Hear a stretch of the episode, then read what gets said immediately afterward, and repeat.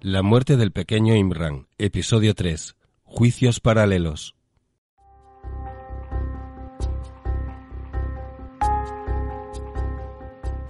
Mi nombre es Susana Neira, soy periodista y les estoy contando la historia de Imran, un niño que apareció muerto dentro de una maleta, la historia de un menor al que nadie echó de menos durante días, la historia de una víctima de malos tratos que el sistema no logró proteger.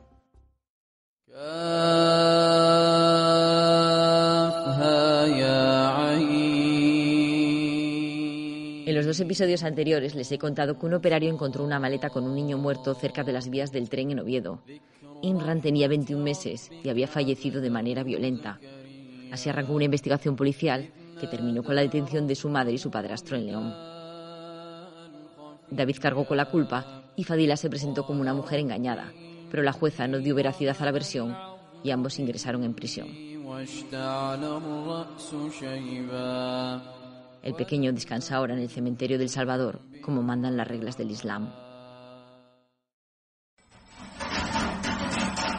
Desde la cárcel, David decidió escribir una carta a Fadila para pedirle perdón. Hola Fadi, soy David. Después de todo lo que pasó, es muy difícil para mí dirigirme o intentar expresar todo lo que quiero decirte, explicarme o incluso disculparme. No sé cómo empezar, voy a intentarlo. Si algo que te digo no te parece bien o te duele, no es mi intención. Sé que más dolor es imposible hacerte sentir con palabras después de todo lo que hice. Me duele el alma, el corazón. Después de haber tenido una relación contigo, que estés pasando por esta situación me destroza. Me duele haberte hecho tantísimo daño, tantísimo de verdad en ningún momento nombra a Imran. Me doy cuenta de que perdí todo lo que me ofrecías. Lo pienso cada día, cada segundo. Esos primeros días, semanas, meses. Me estabas ofreciendo cariño, amor, compañía, lealtad, y me demostraste ser una persona pura y de verdad. En cambio yo, ¿para qué decir? Egoísta, machista y un cerdo. Normal que te dé asco, me lo doy yo. Cada día que pasa, más asco me doy. No tengo excusa, ni explicación, ni disculpa que valga. Sé el daño que te hice, que lo sepas. Sé el dolor que te estoy haciendo pasar.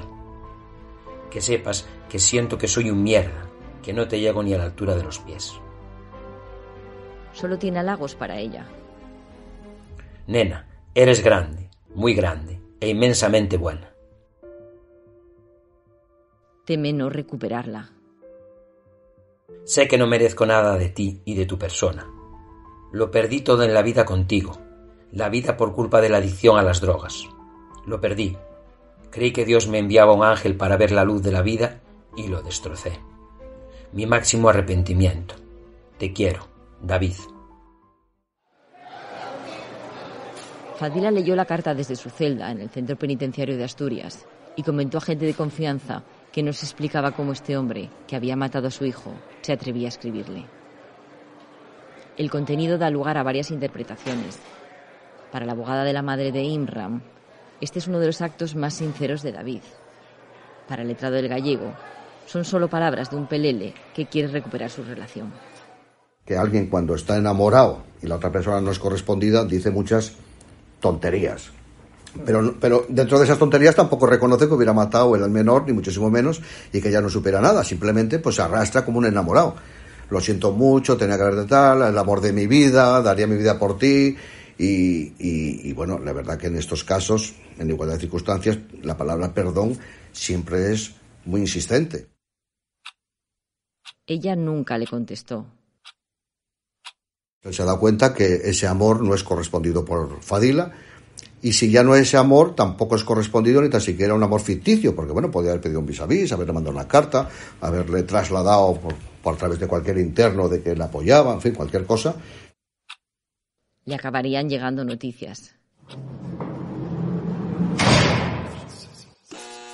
En la cárcel, los reclusos tienen poco contacto con el exterior, pero les sorprendería cómo vuelan dentro los chascarrillos.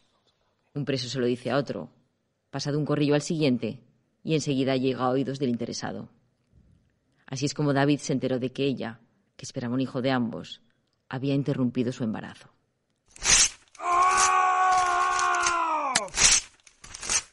Lo consideró una traición en toda regla. Es ahí, destrozado, cuando decide romper la promesa de protegerla ante la justicia y contacta con el abogado Fernando de Barutel. Entonces yo le recomiendo que bajo ningún concepto puede mantener esa posición. Si él no ha hecho o no ha sucedido como había sucedido, pues tenía que cambiar la versión. Así cambia su relato. Así es como declara en contra de Fadila. Ahora resulta que el día en que murió Inram, quien no estaba en casa era él. Que en la segunda versión él no había actuado, él decía que no había sido, no había sido el causante de, de la muerte del menor, que el menor de repente había desaparecido y claro, él tampoco le prestó mayor atención porque el menor había desaparecido y no sabía dónde estaba. Fadila le decía que estaba con una tía, por no sé, de, bueno, que se había ido de viaje con una tía a Almería o no creo recordar, a Marbella, bueno, en la zona del sur, eh, a Estepona creo que era.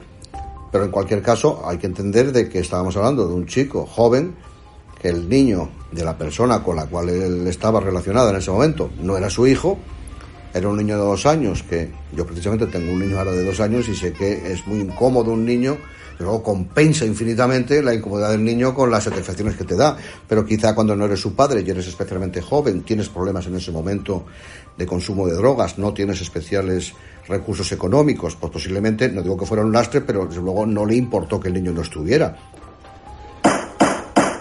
En el juicio ambos se reencuentran.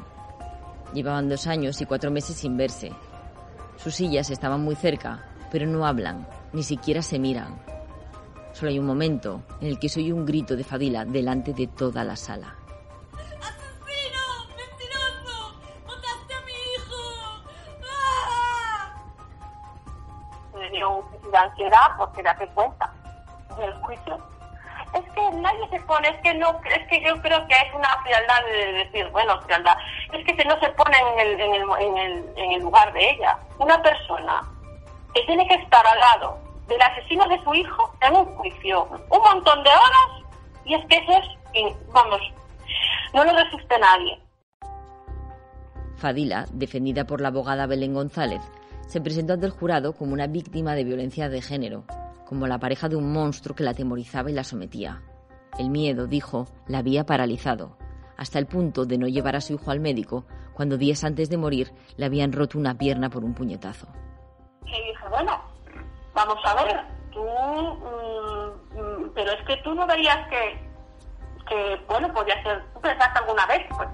Digo, no, no, es que yo, como esa vocecita que tiene ella tan de niña, porque tiene una vocecita que, que es impresionante, parece que es una niña, eh, dice, mm, no, es que yo lo que me decía David es que era algo muscular, que era algo muscular.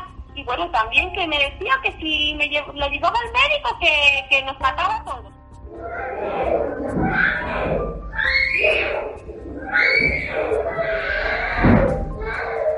La noche en que el corazón de Inran dejó de latir, el 26 de octubre de 2014, ella supuestamente se había ido de casa para evitar una paliza. Lo que no encaja es que hubiera huido sola, dejando a su hijo en manos de una persona violenta y drogada. Lo que ella siempre dice y lo que realmente coincide con lo que dice David Fuentes, porque ella, eh, ella llegó, David Fuentes, por la puerta, venía, pues eso, con drogada, venía tal, le quería pedir dinero para, para drogarse más, ella decía, ¿de dónde lo voy a sacar? No sé qué, tal.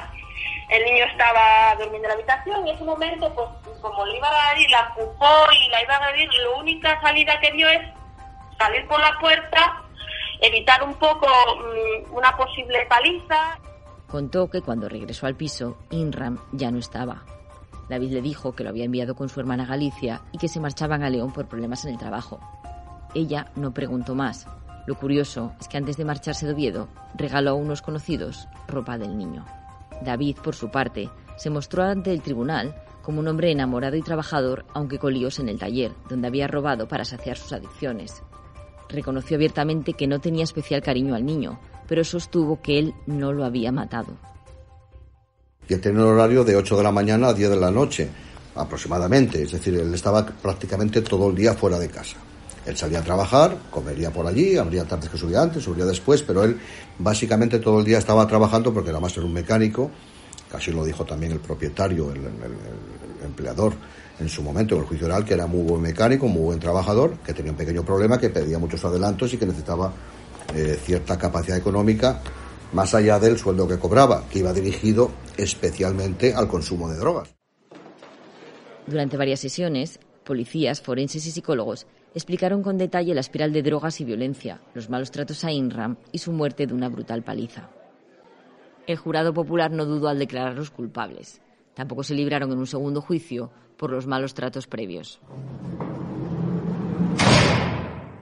Entre los dos cumplen casi 60 años de prisión por los delitos de asesinato, maltrato habitual, lesiones y profanación de cadáveres. La justicia considera que David Fuentes es el autor material del crimen y Fadila Chardot la autora por emisión porque estuvo presente y cooperó para ocultarlo. Y destaca lo inexplicable, algo que nos preguntamos todos, de que una madre no haga nada para salvar a su hijo de aquel infierno. Se concluye, además, que ella no es una mujer maltratada, sino fría y distante, y que él es inestable, violento y con rasgos psicopáticos. Para ella la cárcel, bueno, sí es una condena, lógicamente, como para todo ser humano, no tiene libertad. Pero ella tiene una condena interior. La condena interior esa no la salva a nadie. Es decir, la condena interior es haber perdido a su hijo.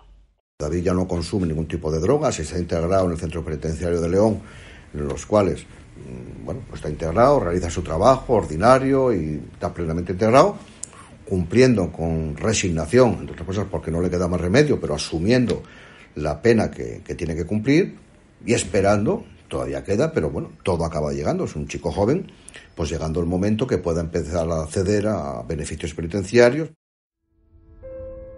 Están escuchando La muerte del pequeño Imran, episodio 3, Juicios paralelos. En este caso, igual muchos de ustedes llevan rato pensándolo, son inevitables los juicios paralelos, pensar qué merecería realmente quien mata a un inocente.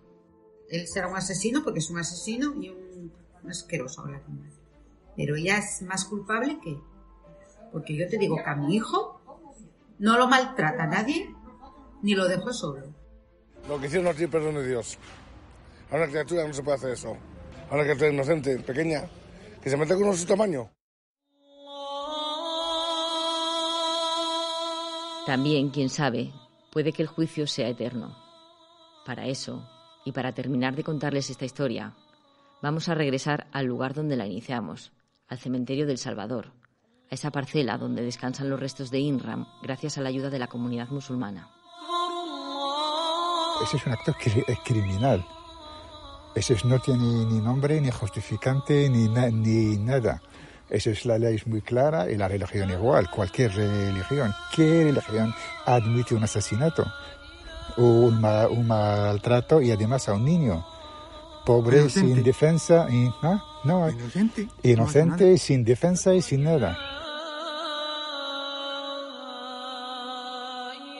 El día de mañana, en, el- en la religión musulmana, hay un día, se llama el día del juicio final. O sea, todos, todos, todos, 100 años, 1000 años, 2000 años desde Adán hasta ahora y hasta dentro, hasta que termine la vida en esta tierra, todos los muertos van a, a Dios le va a levantar otra vez, decir, despertaros y nos va a juzgar a cada uno directamente Allah, el Todopoderoso, el que único que sabe si lo va a perdonar o no.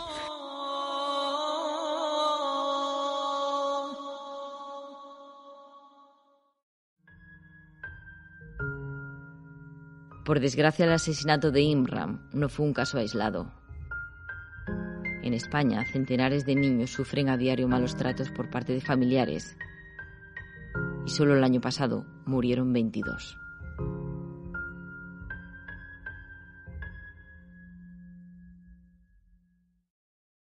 Este episodio forma parte de la serie Asturias Negra, que relata las historias, sucesos y crímenes más atroces.